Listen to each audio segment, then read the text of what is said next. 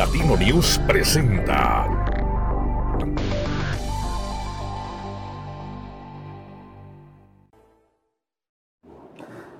¿Qué tal amigas y amigos? Muy buenas tardes, noches, días, depende del horario que usted nos esté viendo. Bienvenidos a este segmento Nadie me preguntó. Esta ocasión vamos a estar platicando con el diputado Miguel Ángel Salim Ale. Fue un octubre del año 2018 cuando el eh, Distrito 21 estrenó un diputado local, eh, el diputado local Miguel Ángel Salim Ale, quien está hoy aquí en este estudio. ¿Cómo estás, diputado? Bien, muchas gracias, Martín. Gusto saludarte. Ya, pasaron tres años, ¿no? Ya tres años, ya en este de septiembre, el 24 de septiembre, para ser exactos, cumplimos tres años en esta legislatura, la número 64. La 64 legislatura. La 64 legislatura. Oye, ¿y sí se han hecho cosas? Muy interesante el Congreso local. Tú sabes que yo venía del Congreso federal. Y la verdad de las cosas es que tiene otra dinámica. Avanza uno más rápido eh, se sacan los asuntos más rápido y evidentemente que da unos resultados a muy corto plazo. Y yo creo que eso es lo que la ciudadanía califica hoy en día en el tema legislativo como diputado local. Y claro que sí, claro que se hacen cosas muy interesantes. Evidentemente cada uno en su área y en su comisión que elabora uno. ¿Cuáles son las comisiones en las que tú participas? Yo soy presidente de la Comisión de Desarrollo Económico y Social del Congreso del Estado. Soy miembro de la Comisión de Turismo y también soy miembro de la Comisión de Obra Pública del Estado de Guanajuato. O sea que son tres comisiones claves en este momento que llegan en la pandemia y en las que todos tienen que estar trabajando. A ver, platiquemos. El tema de la Comisión de, Desarrollo Económico, que además es social, ¿no? Desarrollo económico y social. Claro. Clave en esta pandemia porque en el tema de desarrollo económico trabajamos de la mano, empujamos, eh, eh, hicimos eh, conjuntamente con Fondos Guanajuato. Con Fondos Guanajuato que se operaron 1.900 millones de pesos. Evidentemente es un tema del Ejecutivo, del Gobernador, pero coayugamos con, el, con, el, con Fondos Guanajuato a través de la, de la Comisión de Desarrollo Económico. Empujamos a, a las asociaciones, hoteles, restaurantes, todas estas asociaciones, tuvimos reuniones con ellos para canalizarlos a través de Fondos Guanajuato. Y dos, combiné mi comisión de desarrollo económico con la comisión de turismo. Un tema muy importante en el tema de la pandemia, los que más les afectó en primera línea fue hotelería y turismo. Perdón, hotelería y restaurantes. Entonces, la cadena de servicio. La cadena de servicio de turismo. Entonces fue algo que les pegó directamente en una primera instancia porque se paralizó el país.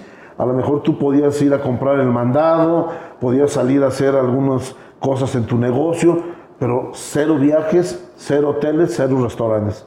Y ellos tuvimos varias reuniones a través de la Comisión de Turismo en la que yo estoy y evidentemente este, empujamos para que estas personas tuvieran acceso al crédito. Y la tercera comisión, obra pública, platicamos con el gobernador y el gobernador dijo, la obra pública no se para y menos en pandemia por el tema de que efectivamente este, no había otras líneas de producción. Y entonces recurrió al gobierno del Estado y aprobamos un crédito de 5.350 millones de pesos en plena pandemia para que la obra pública principalmente no se detenga. Esos 5.350 millones fue una parte muy importante de obra pública y otra parte, como tú lo sabes, se dirigió directamente al sector salud, donde el sector salud respondió con creces en el tema de la pandemia en Guanajuato. A ver, Miguel, es, es un tema eh, muy interesante, pero también muy polémico. El tema del, del, del, préstamo, ¿no? Causó mucha polémica y finalmente sí se dio un resultado. ¿Qué hubiera pasado en Guanajuato ¿O qué le hubiera pasado a la finanza de Guanajuato si no se hubiera tenido ese crédito? Eh, muchísimo, porque acuérdate que nosotros venimos arrastrando una deficiencia del gobierno federal. O sea, si el gobernador no hubiera tomado con valentía y hubiera tomado este, esta decisión, hoy las finanzas del Estado estarían en, problema. Muchos programas, bueno, te lo voy a decir, el tema de, la, seguridad social. El gobernador dijo, no nos adherimos al INSABI, nosotros nos quedamos con el tema de salud y así salió adelante. Al día de hoy, en los tres años del gobierno del gobernador Diego Sinue, 23 mil millones de pesos no han llegado a Guanajuato, con concurrencia con el gobierno federal. 23 mil millones son los que faltan en, en las arcas del gobierno del Estado en comparación de los últimos tres años. Entonces, Estos 23 mil millones de pesos los ha tenido que resarcir el gobernador en vía de préstamo, que ya, de hecho ya llevamos un segundo préstamo por otros 5 mil millones, sumando 10 mil 350 millones de pesos. Pero están en déficit 23 mil millones de pesos. Oye, y finalmente si, si ustedes lograron conjuntar esta bolsa, esta bolsa a ustedes les va a tocar fiscalizarla, les va a tocar eh, pues decir, bueno, ya nos gastamos todo, ya se ven. Eh, ¿Cómo está la transparencia y de qué manera los ciudadanos tienen certeza de que cada centavo que se estuvo utilizando realmente fuera ahí donde se dice que, que tenía que llegar? Pues mira, totalmente transparente. El, Congreso del Estado aprueba una línea, que es una línea de, de endeudamiento con el gobierno del Estado. El gobierno del Estado incrusta esa línea en su programa, en su plan de proyecto del gobierno del Estado. El Congreso del Estado aprueba el presupuesto del gobernador, donde prácticamente ya viene incrustada la línea, eh, la línea que pidió hacia, el banco. Y entonces ya en ese momento empiezan todos los mecanismos de inspección, principalmente por la Auditoría Superior del Estado de Guanajuato, por la Secretaría de la Transparencia. Todos estos eh, recursos que están entregando al gobierno del Estado se tienen que justificar 100% cada peso que es una de las tareas que tienen los diputados. Eh, de hecho, el estado de Guanajuato es de los estados mejor calificados en el tema de transparencia. Oye, y en el tema de leyes, es decir, como presidente de la, de la Comisión de, Desarrollo Económico y Social, ¿qué impulsaste? ¿Qué hiciste? Fíjate que en campaña, cuando anduvimos en campaña, la ciudadanía nos pedía tres cosas. Seguridad, el tema evidentemente de las áreas de donación que no tienen dónde los niños salgan a jugar, salgan a distraerse, están en las calles, el área de donación. Y el tercer tema principalmente era qué hacen los diputados, quién califica a los diputados, cómo, cómo se evalúan los propios diputados. Y en este sentido yo propuse la ley del Observatorio Ciudadano Legislativo.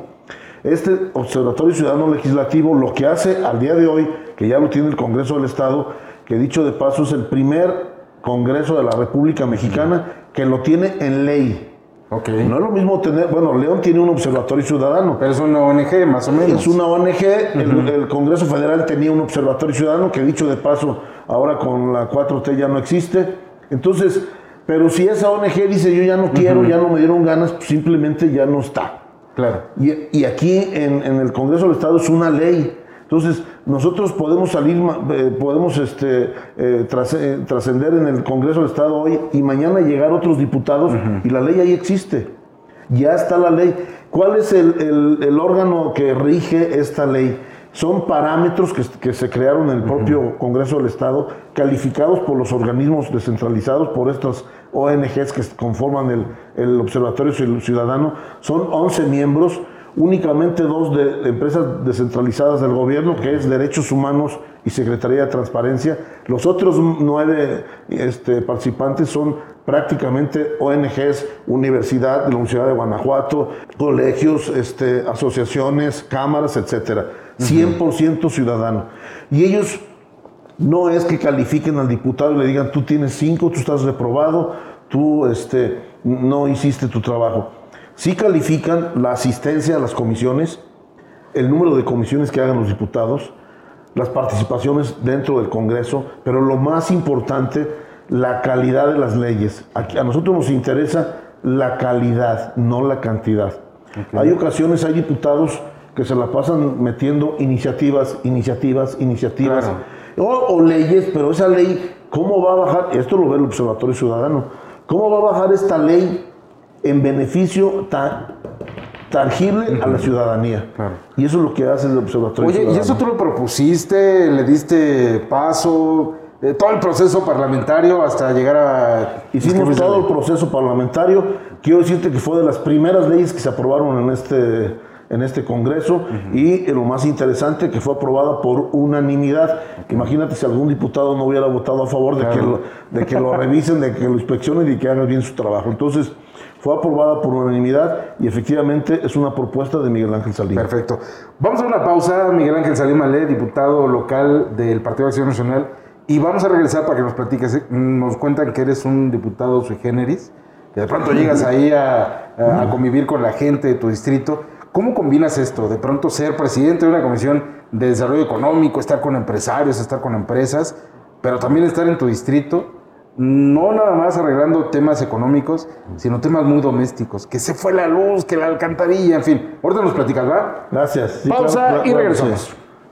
En Guanajuato el ciberacoso ya es un delito que se castiga con cárcel. Las y los diputados del PAN reformamos diversas leyes para defenderte. Por ti cumplimos. Tercer informe de resultados.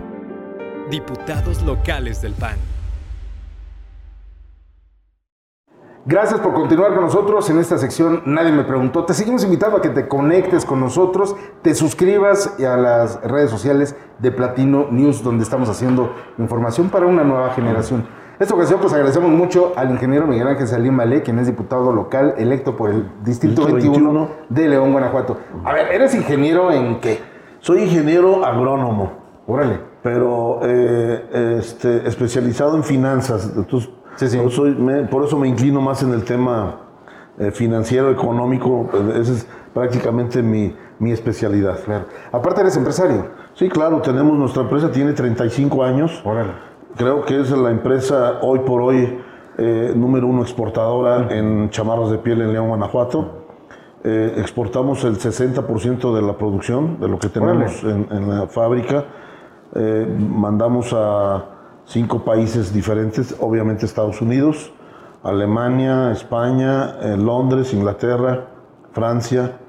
Y la verdad las cosas, pues trabajamos. Digo, digo que fabricamos y mandamos y exportamos, pero realmente Michel, mi hijo, es el que está a cargo de la fábrica. Yo estoy en otro. Te, te la- la- Sí, sí, Oye, entonces tú no vives de la política. No vivo de La la, neta, la política neta, la desde hace 35 años, ni pienso seguir viviendo de la política. Me gusta lo que hago y me gusta estar aquí contigo y con la ciudadanía. ¿Por, por qué te gusta, Miguel? Fíjate Sí, que- ah, perdóname, ¿por qué te gusta si dicen los diputados no hacen nada, los diputados son flojos, los diputados eh, le meten la mano al dinero, a la canasta, en fin? ¿Por qué te gusta si, si se habla así de los diputados? Mira, eh, se oye mal, pero a mí me gusta porque cuando tú ves que hay resultados y empiezas a ver que hay resultados, yo así me, me distingo y así digo, ¿eh? Mi tercer informe de resultados y Miguel Salín una persona de resultados. Y empiezas a ver a lo largo de tu vida en la política que las cosas se pueden hacer. Te voy a poner un ejemplo que me encanta ponerlo. Pero resultados tangibles. Ay, bueno, digo, porque también el bienestar, la Ah, felicidad. no, no, no, no, Tangibles. ta- en, el, 500%. en el distrito. Al 500, eh, como político. Claro, claro. Ayuntamiento, impulsor del Festival del Globo, impulsor del rally, impulsor del puerto interior, 100% Miguel Salín. A mí me lo encargó Luis Ernesto Ayala, puedes preguntarle a cualquiera quién detonó el puerto interior. Vicente Guerrero dijo, Miguel, queremos la plaza expiatorio. Ese proyecto tiene 40 años y nadie lo podía, no- nadie lo podía haber hecho todavía. Tuvimos que, tuvimos que tumbar 16 casas y una escuela. Era algo imposible. Ahí está la plaza expiatorio. Palenque de la feria, 30 años. Me lo encargó Vicente Guerrero. Ahí está el palenque nuevo de la feria. La, la modernización de la Plaza Piel de, la, de Hilario Medina. Ahí está el Hilario Medina. El puerto interior, a nosotros nos lo entregaron con 250 hectáreas y lo entregamos con 1100 hectáreas. Y ahí está el puerto interior. Tangibles, tangibles. O sea, y de estos te puedo poner varios ejemplos. Ahorita vas viendo este, estas oportunidades y eso es lo que más vale. Y me regreso ya más en la actualidad, diputado federal. Hay una ley que hoy todavía mis compañeros diputados este, federales o locales o la ciudadanía, pues no se acuerdan de muchas cosas de la pasada legislatura. Lo que sí se acuerdan son de dos cosas. De una ley que promovió un diputado contra los vuelos demorados y cancelados. No existía eso en este país, Martín. Nadie sancionaba los vuelos demorados y cancelados. Y dos, ahí está el aeropuerto del Bajío. ¿Quién estuvo insistiendo para que modernizaran el aeropuerto del Bajío? Tengo yo una declaración en el periódico que Miguel Márquez dijo, parece central camionera. Ahí está el aeropuerto del Bajío, con una inversión de más de 200 millones de dólares que estuve insistiendo en México para quitarles la concesión si no invertían en el, en el aeropuerto del Bajío. Entonces, esos son los logros que vas viendo. Hoy actualmente como diputado y en mi distrito. Tú me dices, oye Miguel, estás en como empresario, vives de esto, este, eh, he sido consejero de las cámaras, Ah, también fuiste fundador, ¿no? De una Sí, de, la- de- de- de Anfrapiel, una de cámara. los, de los marroquineros y, y consejero de la Cámara de Calzado. durante muchos años. El asiento que tiene la Cámara de Calzado para los marroquineros, el primer asiento lo puso, lo propuso Miguel Salín y fue Miguel Salín. Ahora ya están ahí varios, este, han pasado varios. Entonces, lo que sí te puedo decir es que en el Distrito 21 me encanta trabajar con la gente por una sencilla razón, nada más. ¿Por qué soy diputado? ¿Por quién me puso en el Congreso? Los del Distrito 21. El diputado que no regresa a su distrito, que no atiende su distrito, no tiene razón de ser. ¿Por qué me hizo el favor el Distrito 21 de reelegirme, de reelegirme como diputado? El Distrito 21, ¿por qué me reeligieron? Porque algo hice del distrito. Entonces, cuando yo anduve en campaña, la ciudadanía pedía estas tres cosas que te dije, lo del observatorio ciudadano, seguridad y áreas de donación. Implementé el sistema de alarmas vecinales. La alarma vecinal se pone una alarma en cada cuadra, ponemos 10 alarmas en una colonia, una alarma en una calle, y entonces a esa calle entregamos 10 controles remotos, 5 de una acera, 5 de otra acera. ¿Qué es lo que más le duele a la ciudadanía en el tema de seguridad de estas colonias? Bueno, de todas las colonias. El que se roba la bicicleta, el acumulador, el asalto del celular, se suben a las azoteas, se roban la tubería. El cable. Sí sabemos que en estas cosas, porque me dicen, oye, tú dices que con las alarmas ha bajado la inseguridad, claro, pero mataron a dos personas, pero eso no tiene nada que ver con esto que le duele a la ciudadanía. Ese es un tema que tú ya sabes que es, entre, es, es otro tema. Entonces, los ciudadanos con un control remoto, cuando ven a una persona sospechosa, o ven a alguien que está tocando el timbre, o ven a alguien que se quiere meter en una casa, tocan el, el control remoto y se prende la alarma. Y entonces esta alarma se viene en cascada, la escucha la otra cuadra y la otra cuadra y la otra cuadra, llegan a juntarse hasta 300 o 400 personas y entonces salen a la calle, esa es la obligación cuando les damos la capacitación, salir a la calle y hablarle a la policía. Ok. Yo sé no que- es así que Yo- vamos a linchar. Yo, yo no digo eso, pero yo sí sé que los agarran. Hay colonias donde teníamos una incidencia de inseguridad muy alta. Pusimos las alarmas y han pasado dos meses y no han prendido la alarma. Órale. ¿Qué significa? Inhiben. O sea, Claro. resultan hasta un poquito, o es un complemento hasta mejor que las cámaras. Porque la cámara es después de y este es antes de. Entonces, hoy en día, 582 alarmas, 93 colonias, 104.760 personas beneficiadas, de un distrito de 160 colonias, de 250 mil habitantes. Eso es lo que hemos hecho ahorita en el distrito con las alarmas. 93 colonias, 582 alarmas. Voy a llegar en el distrito 21 los próximos años a mil alarmas. Imagínate mil alarmas en un solo distrito. Entonces, yo creo que eso es lo que está valorando la ciudadanía. Y dos, áreas de donación. Logré con la este, gestoría que hice con el gobierno del estado bajar 18 millones de pesos al municipio y remodelamos nueve áreas de donación. Y la ciudadanía dice, teníamos 20 años y que el área de donación estaba abandonada. No había quien la limpiara. Entonces ahora las remodelamos, les ponemos los juegos, resbaladillas, columpios, etcétera. Las enmayamos. Un Bueno, centro comunitario. Exactamente, una mini deportiva. Y entonces le entregamos las llaves al presidente del comité de colonos. Y el presidente del comité de colonos cobra una cooperación para mantener el área de donación y todos están felices y contentos porque el área de donación se mantiene limpia, no se roban los columpios ni las resbaladillas y están seguros sus hijos Claro. porque tienen ya tienen candado, o sea, tienen una puerta de acceso O sea, sí conoces el territorio, lo has al caminado. 100%. A ver, en el 18 ganaste con cuántos votos? 49.800. Y ahora que fuiste reelecto. 49.900. Ok. O sea, eh, yo eh, me fue muy bien porque esta Claro. elección interna baja la votación. Sí, claro. Haber mantenido y subir un poco la votación es un éxito. El distrito 21 es el distrito que menos casillas tiene y menos en la lista nominal, el que menos tiene. Entonces, por ende, pues deberías de ser el último distrito. Y es un distrito muy duro. Yo quedé en tercer lugar. El primer lugar quedó el distrito tercero, que ese distrito pues, es muy socorrido por el PAN. 323 casillas.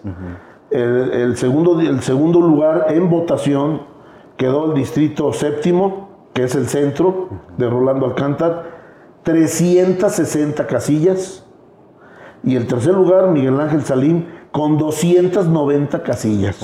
O sea, 60 casillas, 70 casillas más que las mías. Claro. Y los otros distritos tienen más casillas y más lista este, nominal. que yo. Claro. Y estuvimos arriba del cuarto distrito, del quinto distrito y del sexto distrito. Insisto que es un, distrito muy duro porque es clase media, a veces clase popular. Pues hasta empresarial. Y, clase empresarial. Pero bueno, oye Miguel, ¿y qué es lo que viene? ¿Qué es lo que viene para Miguel Salín? Eh, próximamente, pues bueno, van a tener su informe legislativo. ¿Cuándo va a ser? Cuéntanos. ¿Qué vas a informar? El lunes, el lunes eh, entregamos cuentas a los que nos debemos, al Partido Acción Nacional, en el Comité Municipal a las 7.15 de la tarde, este lunes, están cordialmente invitados. Y eh, el martes a las 11 de la mañana en el Congreso del Estado presentaremos todos los diputados el informe eh, general. Y pues como somos 19 diputados, es muy difícil que cada quien hable de todas las virtudes. Y las que estoy impulsando es precisamente las que te acabo de decir, el Observatorio Ciudadano y la del 911, que es un tema que hiere la ciudadanía, que ofende la ciudadanía, y ahora sí, ya existe una ley donde hay arresto para las personas que hablen en broma al 911. Hoy en León existen 1.700.000 llamadas al año de las cuales el 65% son no procedentes, son de broma. O sea, ¿cómo es posible que más de un millón de llamadas y no pase nada? Algo tiene que pasar. Entonces, creo que en cuanto eh, las reglas de operación ya están fijadas en la ley, las empiecen a implementar los municipios, se les va a bajar este, sustancialmente las llamadas de broma. Perfecto. Miguel, oye, pues bueno, ¿cómo te pueden eh, contactar? Digo, sé que ahí tú estás cada ocho días eh, en tu distrito, ¿no? Come con una familia. gracias. En todas las redes sociales, en Instagram, en Facebook, en Twitter es Miguel Salim GTO. O sea, así, en todas las redes es exactamente el mismo, Miguel Salim GTO. ¿Y si responde? Sí, claro, por supuesto. Por eso siempre traes tu. Sí. no, no, Entre otras cosas. Ahí, estamos a las órdenes, claro que sí. Perfecto. ¿Algo más que quieras eh, comentar y que nadie te haya preguntado? Invitarlos a la, a la ciudadanía que estén informados Vamos a trabajar hasta el día 24 de septiembre. Como información adicional les digo que el día de ayer estuve en una reunión con el alcalde Héctor López Santillana, le entregué las propuestas que, salieron de la campaña de, este, de esta campaña el 6 de junio. Y, acordamos, tanto el alcalde como un servidor, empezar a ver las necesidades de la ciudadanía. Yo de aquí hasta el 24 de septiembre, o sea, no es de que ya terminó Héctor, ya terminó Salín, y el alcalde se comprometió a trabajar conmigo hasta el 24 de septiembre y él evidentemente hasta el 10 de octubre. O sea, no estamos diciendo, ya nos esperamos a que entre la próxima administración. Seguimos trabajando hasta el 24 de septiembre. O sea que llevas una bitácora. Una bitácora día por día y estamos palomeando lo que estamos haciendo. Interesante. Pues bueno, Miguel, muchísimas gracias por estar con nosotros. Martín, muchas gracias. Vamos a seguir platicando contigo. Estamos en contacto, gracias, muy amable. Perfecto, muchísimas gracias. Y gracias a usted que nos hizo el favor de su preferencia. A nombre de Gilberto López Alfonso y de Marcos Torres Caso, muchas gracias. Siga suscribiéndose a Platino News. Soy Martín Diego Rodríguez, nos vemos en la próxima. Esta fue una emisión de Platino News. Nos vemos a la próxima, pero síguenos en nuestras redes sociales y en platino.news. Noticias para una nueva generación.